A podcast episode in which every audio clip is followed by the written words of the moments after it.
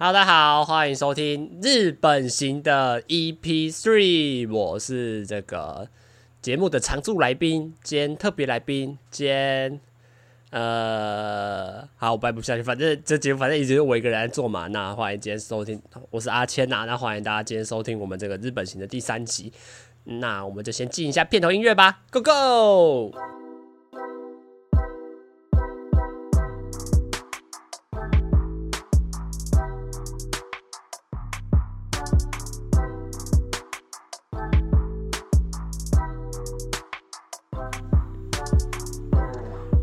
好，大家好。那这集会有一点小特别啊，就我今天想说把我的相机拿出来，架在我的床上面，然后就可以录影搭配我现在录影的现场。那其实这么做的主要用意是因为我发现在日本行在录这这一系列企划的时候会有几个小问题，那就是呃很多东西我在形容上或者是我在分享上，很多都是比较偏画面画有画面的。但是要让你们有在画面中要有很多的想象，我觉得那个对我来说是有点困难。毕竟有时候在形容一些人，在形容一些风景上，我觉得有时候呃很难用嘴巴去把这整个景象或我看到我想跟大家分享的东西，很直接的或很嗯很让你可以直接打进你脑中有那个画面的说辞，感觉是非常困难的。所以我就想说，嗯，如果我可以靠 YouTube 的。剪辑，然后把一些我在北海道拍的一些图片，然后放到剪配合成影片的话，然后上架在 YouTube 上面的话，说不定也可以是一种新的方式。然后当大家如果想要看一些照片或图片的话，也可以到我的 YouTube 去做搜寻。当然，我必须先说，就是这个是第一次这样录，虽然说之前有录过了，但是之前录比较像是现场记录，所以而且上次是用手机，那这次用相机，那会不会有什么不一样，就要再看看。这个我也不太确定，到时候我做的。做不出来，那而且之前的 YouTube 影片大部分都是纯音档，然后也没有画面嘛。我想说，会不会有人会觉得这样子很无聊？就还是会希望说可以做得更认真一点，比如说在影片上面也可以上一些字幕，那然后也可以在中间穿插一些图片，让大家可以在不管是收听 Podcast 的用户，或者在收听收看 YouTube 的用户，都可以让更了解我想要跟大家分享的故事，跟想跟大家分享有趣的事情，这样子那。会不会会持续多久，或者是这个东西效果会有多好？这个我当然也不太清楚。但我觉得，如果这个东西做起来是我有兴趣的，或者是我想要尝试看看，我觉得我都不会排斥去做挑战啊。那呃，当然这个东西还是有点小难度嘛，毕竟要开始做些剪辑，或者是要请 A A I 去帮我们辨识、去嗯分析字幕。我觉得这个也都是我需要去挑战跟执行的上面。那如果真的有办法执行，那嗯，产量可能就不会那么高，可能就会改成一个礼拜一支，因为毕竟如果要剪辑加上后置的话，可能好像就不会到那么的快速了。那这个就再看看之后会有什么样的发展吧，说不定这集录完之后根本连影片档都不会上，也不是不可能啊，我自己觉得。那今天来到第三集了嘛，第三集就要持续跟大家分享一些嗯，我在当地。认识的朋友跟放假大大的时间，大部分都在做什么？那因为前一集比较偏向是在做环境的介绍嘛，比如说，诶，鸡蛋郡这个地方是什么样子啊？我工作环境是什么样子的啊？然后就是比较在做一些形容上面的。那今天这集就主要比较分享在生活层面上，我在这个地，我在鸡蛋郡这个地方大概都在做些什么？然后有没有认识到新朋友？也很想要跟大家分享很有趣的故事。那就开始今天的节目吧。那其实要说到交朋友或者是认识到这边员工，其实要就是从最早开始。那我记得我在上一次的节目的尾巴有说到说，其实第一天进去的时候就就在吃饭那个画面，其实有点尴尬的嘛。那一切我觉得从我目前还有印象的话，就是从那边开始，就是呃在一开始第一天晚上就先被叫去吃饭，然后就大家一起在那边吃饭。其实呃跟我预期的落差是蛮大，因为。当然，我比如说前面就只有一次的经验嘛，就上一次在长野那一次的打工换宿的经验。可是那一次经验就是我到了当地之后，诶，然后进到他家，诶，就全部人就坐在一起吃饭，然后就一起聊天，然后可能那个时候也只有我自己是那个特殊的来宾，你不叫来宾啊，就访客吧，所以大家其实就会问一些基本问题，然后填一些基本资料，然后跟我讲解一下当下的规则，这样。可是当天完全都没有。我就坐在那边，然后大家就各聊各的，然后老板好像也不太理我，就老板也自己在跟自己的本来的员工们聊天，我就觉得，嗯，就有点插不上话，然后你就觉得有一点好像不讲不被重视嘛，或觉得好像他没有特别在照顾你，就大家就好像。我觉得他有点心态，有点稀松平常哦，就来了一个人，然后大家就吃饭，然后他就是自己做自己的事，然后自己跟自己人聊天，然后就吃完，哎，就继续做自己的事，然后他也没有跟我讲什么呃规则，然后这样比较有有趣的是，通常会收护照，因为他这些外国就是在日本的规定里面是外国人只要到当地要做一个长期的住宿，不管是短期一天的或者是长期的居住，都需要像。外交部去做汇报嘛，那当天其实他们也没有收我护照，所以然后我也他也没有跟我讲解规则，比如说啊，我们这边的作息大概什么样啊，然后什么时候上班啊，然后你这个 UF 来的打工的，嗯，多久几点会下班啊，一天大概会做些什么，需要做什么，完完全全没有跟我讲，所以我当时其实是非常的紧张嘛，就是你对自己完全不懂，然后你又觉得对老板，然后就或其他员工好像也都没有特别的。在照顾你，所以我其实一开始是非常担心的。那在这边先来跟大家介绍一下整趟，嗯，这一趟这个餐厅里面几个固定的员工啦。因为为什么讲固定，就代表有一些是比较来临时或者是来简单短期的打工，就是他是他是来赚钱，跟我们不太，我们是来。我们当然也是来工作，可是我们比较像是，嗯，也是短期居住，可是我们这个是没有薪水的嘛。那另外有一些人，就等下也会到后面也会跟大家分享新认识的朋友，他们就是来真的是来赚钱，这个想法这也是蛮有趣的。到后面也会再跟大家做介绍。那接下来介绍一些这，嗯，这个餐厅基本固定的班底，就是这些人大部分时间都在。那第一个就是，呃，前一集有说到一个老头嘛，我忘记他叫什么名字啊，我这个名字真的是让我记得非常久，但。我现在真的想不起来。那我自己目测观测下来，大概是一个五六十岁以上的一个阿伯，然后瘦瘦的，然后个子没有很高，然后白头发这样。然后他就是我们店里面的算大厨、主厨那一类的吧。那他个个性就是非常的古板，然后很固执，然后就是他就我觉得他的那个心态就像是他你。能想象到的那种日本料理店的师傅，就假设你去他旗下什么学当学徒之类的，他就是那种对你非常严苛，然后个性很叽歪，然后然后好像不不苟言笑的那种人。然后我觉得大家其实对他都是有。就连那边的员工对他都还是有点怕怕敬畏这样，因为其实有时候像因为我自己当时候刚去的前一两个礼拜就比较不懂事嘛，然后就有些东西其实做的不是很上手，尤其是在摸索一些新的事事物上，比如说诶，这个打开冰箱哪些是可以拿，哪些是不能拿，就这个东西都还搞不太懂。所以那个时候就被被他骂了很，也不算骂，就是有被他念，然后斥责。其实那个已经叫有点算是在斥责那种感觉。然后那个员工，那个其他的员工也是一直帮我道歉，就是啊没有啊，他不懂啦，然后不要生气。就是你其实当下感受出来那个氛围，就是他有点，大家其实对他也是有点怕怕敬畏。然后他的个性就是真的比较火爆，我觉得是比较就是那种 他有很有自己个性的那种。主厨这样，所以我其实一开始没有到很喜欢，因为我就觉得不是啊啊，我就不懂啊啊，然后你又没有人提醒我，然后我一做错，然后你就骂我，我就觉得很不爽啊。因为嗯，再是我又不是就是日本就是日语的主要使用的，又不是我的主要使用的语言。那我在很多沟通上，可能他们前面说过的东西啊，我就听不懂，然后我就第一次做错这个事情，然后我就要被臭骂，我就觉得很不爽。所以我一开一开始就对那个老头真的没有到。就觉得他个性就很差，然后就觉得跟他超级难相处的。直到后来，其实发现他其实就只是你，就是你要去抓到他那个点啊。因为其实后来他对我们、对我还有对另外就是外国人，其实都还算蛮不错的。就嗯，像有一次，后来第二次有犯错嘛，然后。他就他就是也是来要来斥责我，然后可是他就是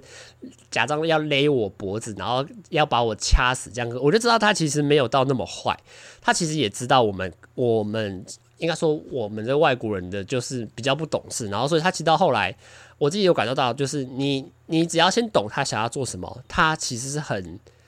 呃心胸是很宽大的，但是你就是不能踩到他。某些点，那你其实我我也不太会跟他聊天，因为我也不知道跟他聊什么。再是，我也没有那么多话可以跟他讲，就是我的日语真的没有没有办法跟跟他沟通这样子。然后就所以我知道他其实对我也很好，然后甚至到他离别那一天，他就是我要上公车，因为很早嘛，我那天搭六最后一天我搭六点多的公车，他甚至因为他他是主厨嘛，所以他要进来备早餐的量，所以他可能五六点就去上班。那可是他还有特地走出来送我，还有另外一个后来会跟大家分享，你是来打工的同事的。一起上公车，然后等，然后我们就一直挥手挥手到公车开走。假如说我就知道他的人其实是非常的 nice 的啦。那其实前期你可能还抓不太到他个性，然后大家大家也可能对他有点敬畏那种感觉吧。那再讲的就是老板。那其实老板是我整趟在那边待下来最不熟的人，就是。第一个是他的个性，我真的很难琢磨。他的个性就很像是你会在电视上面日本综艺节目看到那种搞笑也，就是他很喜欢在跟大家聊天的时候做一些表演，做一些很奇怪的反应，然后逗逗大家很开心。可是对我来说，我就听不懂嘛。然后再来是，他也很少主动跟我聊天。然后我觉得他又有一种老板的气场，就是他就是会有那种不苟言笑，然后很拘谨的那种感觉，然后突然又放得很开，然后你又抓不太到他的底线。到底在哪？然后他其实呃，平常也不一定都在餐厅，他可能会去捕鱼，或者是他其他自己的事情在办公室忙，所以你其实也很少会跟他做互动。然后下班了之后，你也就是我觉得他有点像是他是如果他是主管的话，等一下会介绍另外一个人，就是他底下的算经理好，那他其实把事情大部分事情处理上都是交给经理来做。那老板其实我觉得真的不太熟，那经理就是这个 Kenji 桑。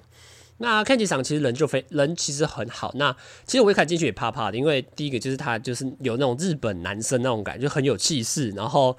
平常也都真的也是不苟言笑，然后就感觉很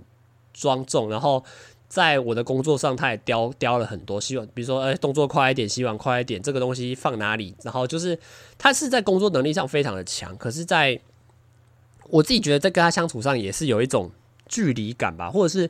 呃，当然也也。语言上的差距也是有一部分，可是他他也蛮愿意跟我聊天，只是他跟我聊的东西也不太多。然后我跟他相处时间其实也不算长。那为什么会说他趋近？就是代表他的意思，我我觉得他的职位比较像是他掌管整家餐厅的大小事，比如说他什么事都会做，然后甚至到排班都是由他负责。那老板有时候是隔天了，哎、今天他没有上班哦，然后那个 Ken 局长就说，对啊，他今天放假，就是你看老板有点讲是在管。更 up 的东西，那其实下面这些细节项可能就会给 Kenji 桑去管。那在下一个，其实就是他他看有赏，他看有赏是一个蛮可爱的女生，呃，大概年纪我觉得三四十岁吧。其实呃跟他相处的不多，可他人就非常好。因为我们等下会介绍另外一个女生叫 Marsha 的，就是她前面还我还没来的时候，他们两个就会跟其他员工就一起到处。开就是在休息时间就会开车到他载他到处去玩，这样，所以他人其实很好。那其实到最后一天，他因为他在我上班的第一个礼拜，大概做一个礼拜吧，他就先回，他就先回家放一个长假，然后就再也没有遇到。那其实，在放假那天，他就载我还有玛莎就等下会介绍一个女生。就一起开车到那个别的镇上，然后他就请我们吃饭，然后带我们到处走走，然后就把我们放在那边公车站，然后就跟我们道别。那其实我当下也不知道说他到底会我会不会再遇到他，因为我想说我还有在这里待一个多礼拜，他应该会回来吧？哎，没有，其实到最后一刻他都没有回来。但我觉得我还蛮喜欢他开油厂，第一个就是他就很很可爱，然后个性上也是很活泼，然后也很愿意跟你聊天的，然后就觉得相处起来真的很真的很不错啦。那。下一个就是 Aiko 桑，Aiko 桑，我觉得 Aiko 桑年是一个比较偏阿姨，可能四十五十岁的吧。然后她其实就非常的温柔，然后做事情上也是非常的强势。然后，然后她其实，在教你跟做，在指导你事情上面都指导的非常好，然后也非常的细心有耐心，我觉得人真的很不错。而且，哦，Kenji 桑，其实我刚刚说到，他表面上看起来很。庄重嘛，那他私底下其实人也很 nice，然后就会还会跟我们年轻人一起喝酒之类的，所以其实在那边就遇到了，我觉得那边的基本上员工都非常的好了。那其实前半段的生活，嗯，因为都还算偏无聊，因为等。就是只平常就是呃，可能中午的时候会跟 Marsha 一起吃饭。那 Marsha 这个女生就我自己觉得真的非常特别。她其实她说她在七年前，可能是她说她高中的时候就已经开始学日文。然后她是一个俄罗斯裔的美国人。那她就说她非常喜欢日文，然后学了七年。那她的日文真的非常的强，就是她是可以很正常、很流利的跟所有的员工同事们聊天，他甚至连点餐之类的他都办得到。那其实我那时候很大部分时间都是在跟他用英文上的聊天啊，所以我比如说当时候有一段时间我都觉得我这趟来日本到底是在做英语上的学习，还是在做日文的训练？因为在跟他讲话上，大部分就是一直狂用日语在沟通，像英文啊，用英文大量的在沟通，然后就觉得哇，真的超像在上英文绘画班那个样子。那他那时候其实就说到一个事情，我觉得是。一开始还蛮冲击我，就是因为他说他刚来的时候，他因为一样嘛，他也是没有什么规，听到规则或是什么工作时间之类，然后他就说他就变得很很可怜，就是那个老板好像或者是就是他也没有对他特别的好，就有点像是他那时候他说他自己可能没有主动要求要放假要休息，所以他几乎一整天。从早八到晚六，晚八都待在那个餐，都待在餐厅里面工作。然后他就，然后他说他大概做连续做了十几天吧。我那时候听到刚进去的时候听到他这样讲，我就觉得真的还假？因为毕竟我们两个是属性相同嘛，就是同样都是来打工换宿的，所以你会对彼此的那那个依赖感就会更重嘛。然后那时候你又听到他这样讲，你就觉得完蛋，你是不是来到一个贼船？然后那时候你又跟大家都处特别的，还没有处到特别的好，就觉得呃。好像哪里有点怪怪的，然后你就觉得好像你来到一个错误的地方，然后一个对员工非常好像没有很友善的地方。我那时候就是这样想，唉，可是直到他跟我讲这个事情之后，我其实那时候比较大的转折是我我自己都没有遇到这样的事情。那时候我觉得这点在还没有去，不知道到底是从什么哪一刻开始。我从第一天、第二天进去，我就我就开始放假，我就是下午就会开始放假，就是他可能到一两点，然后他就说放假，然后那那时候还在跟那个 Marsha 聊天，然后 Marsha 就说啊，你这好幸运哦，就一进来就有假可以放，然后我就想说哦，真真的假的？所以意思是，嗯，现在现在会放假，那之后可能就没有假会放，他就有可能，因为他说那个时候我就来的时候就工作了十几天啊这样子，然后我就觉得好，那我就珍惜我的。就休息的时间，哎、可是直到最后到我离开之前，每天都还是有放假。我就觉得，就是每天都还是有休息到。然后那个 Ken 局长也有问我要不要放假，然后然后我我也觉得，嗯，好像，哎、欸，其实没有我预期中的那么的差。我自己觉得，就还是虽然说到后面会有那个盂盆节，就真的非常忙，可是还他还是有给我休息时间去，可能只是比较短的。我就觉得好像。更心甘情愿的去做接受了，那所以前其实前半段，呃，我的生活其实都过得非常无聊，就休息的时间可能就是因为他们都还是要上班嘛，那 Marsha 可能还有自己的事情要做，自己的事外务要处理，那我就是其实基本上就自己一个人骑着脚踏车在海边乱晃，或者去海边踩踩水，或者是走路到旁边的 Kamuisaki 就是神威峡去走走晃。其实，呃，我先跟大家这里就做一个总结，就是。嗯，一开始会觉得很无聊，因为你一开始发现最近的超商超级远，附近根本没有什么店可以逛，然后哪里也去不了。像上一次你可能还可以骑台脚踏车去什么超市之类的，可是这里根本就没有办法。但我觉得后来值得开心的是，起码我在这边遇到很不错的同事，然后跟很多很不错的朋友。占据我很大部分上班时间，所以我就变成上班时间其实是很快乐、很享受。然后反正放假时间，你休息时间会觉得蛮无聊，就是也会有休息到，然后你可能就回去睡觉，然后附近晃一晃，然后回来，然后再跟大家聊天吃饭，就觉得真的很不错啦。那这时候前面到后来开始出现转折，是来了一个，也不是来了，就是他本来就一直坐在这边做叫 Juki 的一个男生，大概大我。四五岁的一个男生吧，那他其实就对我非常好。然后他之前跟 Marsha 还有 Taka Takayo 桑就也是有一起出去玩这样。然后 Marsha 就跟我说：“哦，这个 Juki 人很好啊，他可以，你可以请他载你出去玩这样子。”那其实他在 Marsha 离开的那一天，就因为他 Marsha 其实只在跟我重叠的时间大概就前面的六七天而已。然后，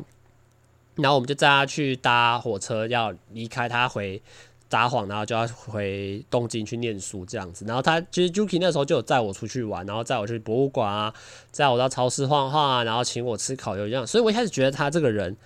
呃，其实很不错。可是到后来，到后来其实我有一个小转折，是在我我去入职的一个礼拜过后，然后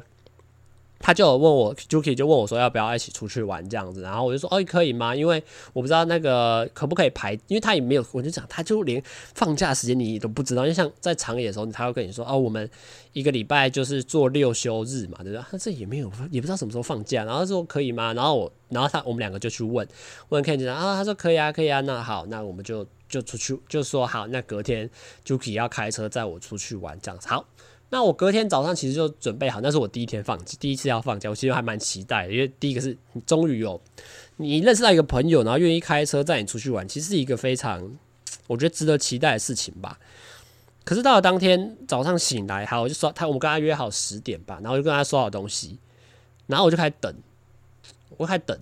等了先去吃完早餐，然后开始，然后就回来，就继续等。八点多、九点多，然后十点多，然后我都没有看到他，我就我想说都没有看到他，然后我也不知道，因为我也没有他联络方式，我就他的 Messenger 而已，然后我也不知道到底要怎么联络他，我找不到他这样。然后这时候，因为我住在别馆嘛，然后从本馆来打扫的其他工读生就过来，然后我就问他说：“哎，你有没有看到 Juki 啊？就是他说他载我出去玩这样。”那其他人就说：“哦，我也没有看到。”我想说，我也觉得很奇怪，就是啊，不是约好说要开车出去玩，要去二世谷嘛，然后人就消失了。然后大概，然后我就开始打他 Messenger，然后打了大概过了十几二十分钟，然后他就打电话跟我说啊，不好意思啊，我可能不能去了，什么老板说我可能不能跟你出去开车出去玩这样，我就反正我也听不太懂，反正简单来说，他就是他没有要去。然后我当时其实就超不爽，第一个是啊，你也不提早跟我讲，然后就是已经好像过了约定的一个半小时过后吧，然后他，然后我才得知他没有要载我去，然后。那个时候都已经快要十二点，然后我就想说，不是诶、先生，呃，我如果你早点跟我讲，我觉得还没有关系，我还可以赶快搭公车，或者赶快查说我要去哪里，然后可能还有更多的选项。他都快十二点，然后下一班公车是快下午两点，然后两点的公车我可能出去，然后可能过一个多小时就要回来，就是你就觉得你被爽爽约，你被放鸟，我就觉得很不爽。然后我后来才自己骑脚车出去。那其实我我先把这个人做解一个总结，就是其实我到后来没有很喜欢 Juki 这个人。第一个是前面爽约的部分，我就已经对他有点小不爽。然后他另外一点是，他一直说我很可爱，我就觉得很反感。就是就是你说别人他，因为他觉得我讲日语很可爱，或者我表现动作很可爱，我觉得没有问题。但是不会有人一直形容你很可爱，就是甚至到有后来有其他的。工那个打也是来打工的人来，他也到处跟别人说我很可爱，我就觉得很烦，你知道吗？然后就是你会觉得有点超越那个朋友该有的那个界限，然后他又一直很，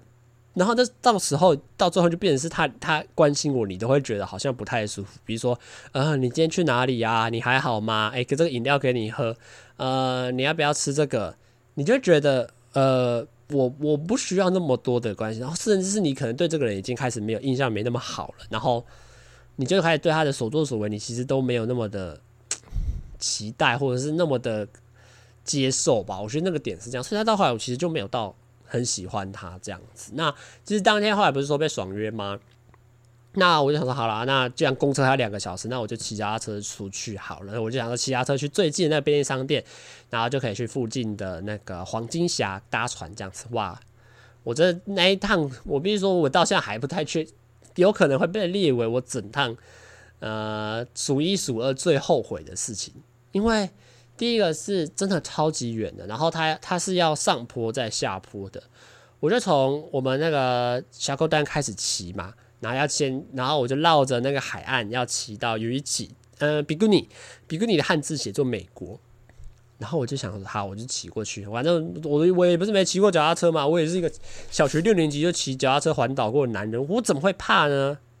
哦不，我跟你讲，第一个是那个车真的很烂，那个车就是一个很简单的，可能三段四段的变速而已。然后我就开始往上骑，然后我就开始骑，然后看到那个山路的时候，我就知道不妙。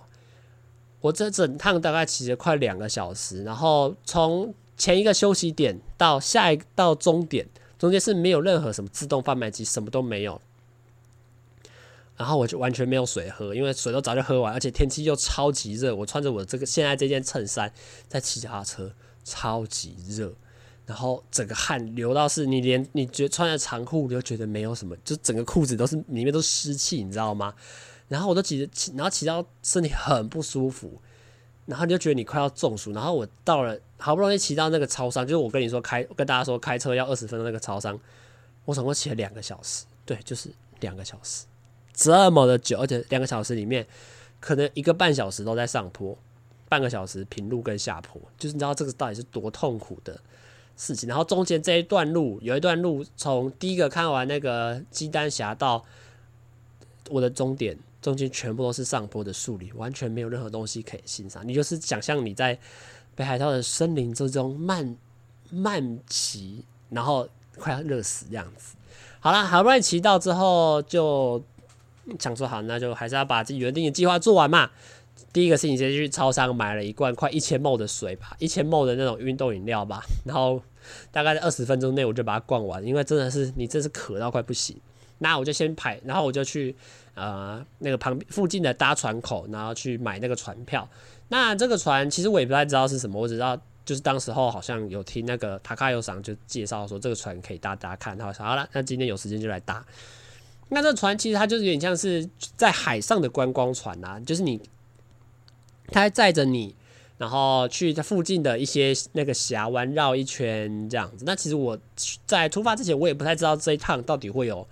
要看什么东西。反正就是好了，就就体验看看嘛。那它其实就是在坐船，然后你就看着路旁边山壁上的一些峡湾啊，然后石头啊，然后看，对，就是看这些东西。然后它比较特，它有另外一个特色是它的船底是那种透明玻璃的。它主要就是它，它有设计座位，让你可以坐在下面，然后看外面的那种，就有点像是海底观赏舱吧，让你看一下海底的什么生物、鱼之类的。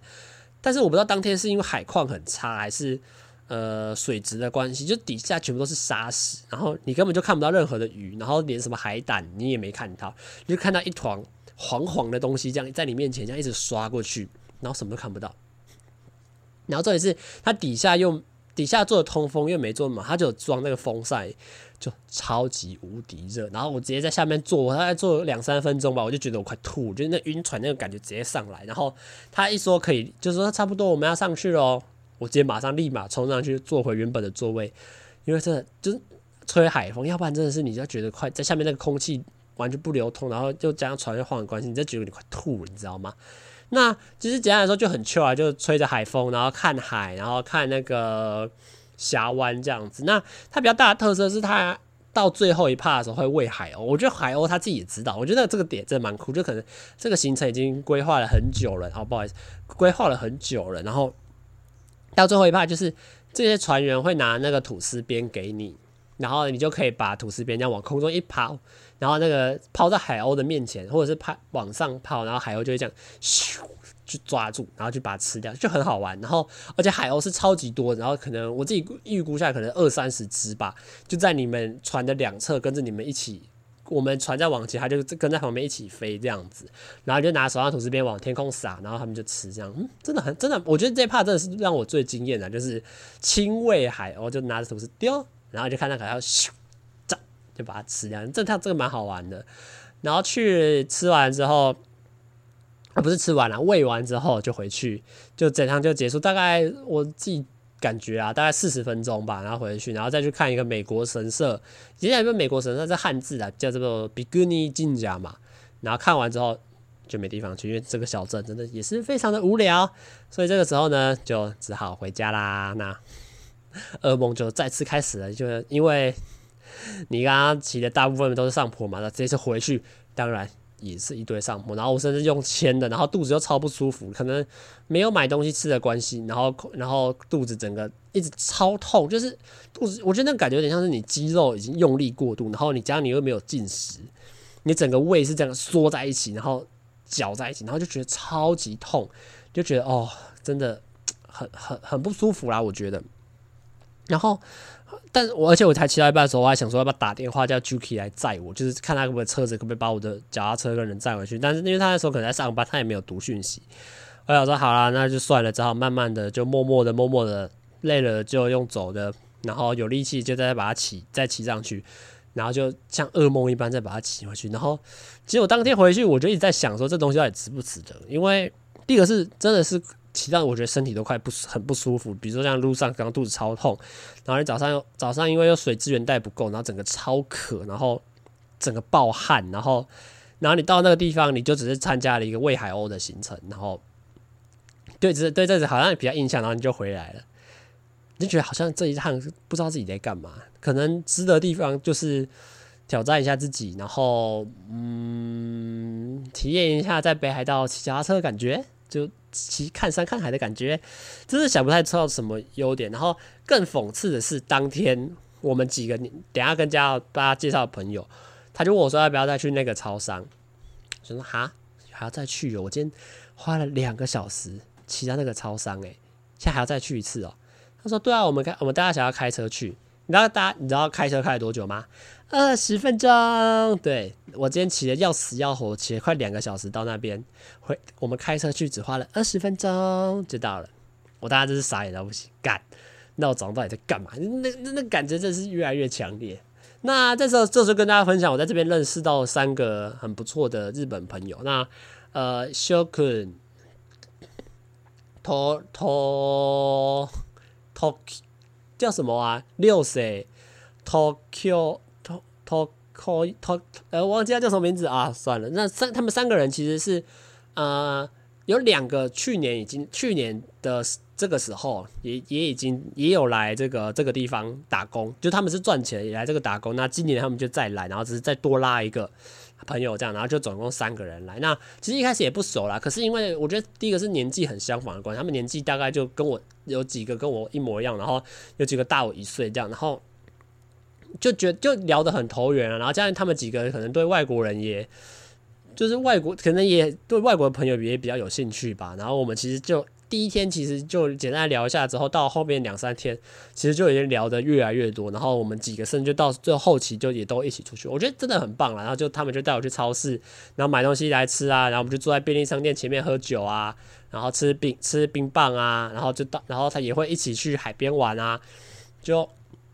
我们就一起去开车去海边，然后就就全部把就衣服都脱掉，只穿内裤，然后就跳到海里面游泳啊，然后玩水啊，泼来泼去的，然后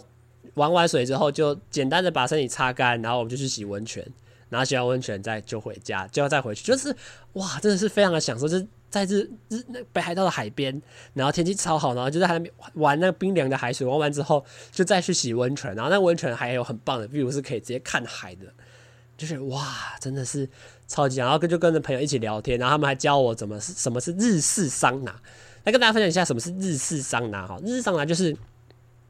呃，你在这个怎么讲？你先去洗完澡就基本嘛，洗完澡之后先去那个要先去那个那个什么三温暖烤箱了，先去烤箱，先把身体汗全部逼出来之后，然后一出来那一瞬间把身体的汗冲掉，立刻跳到冰水里面。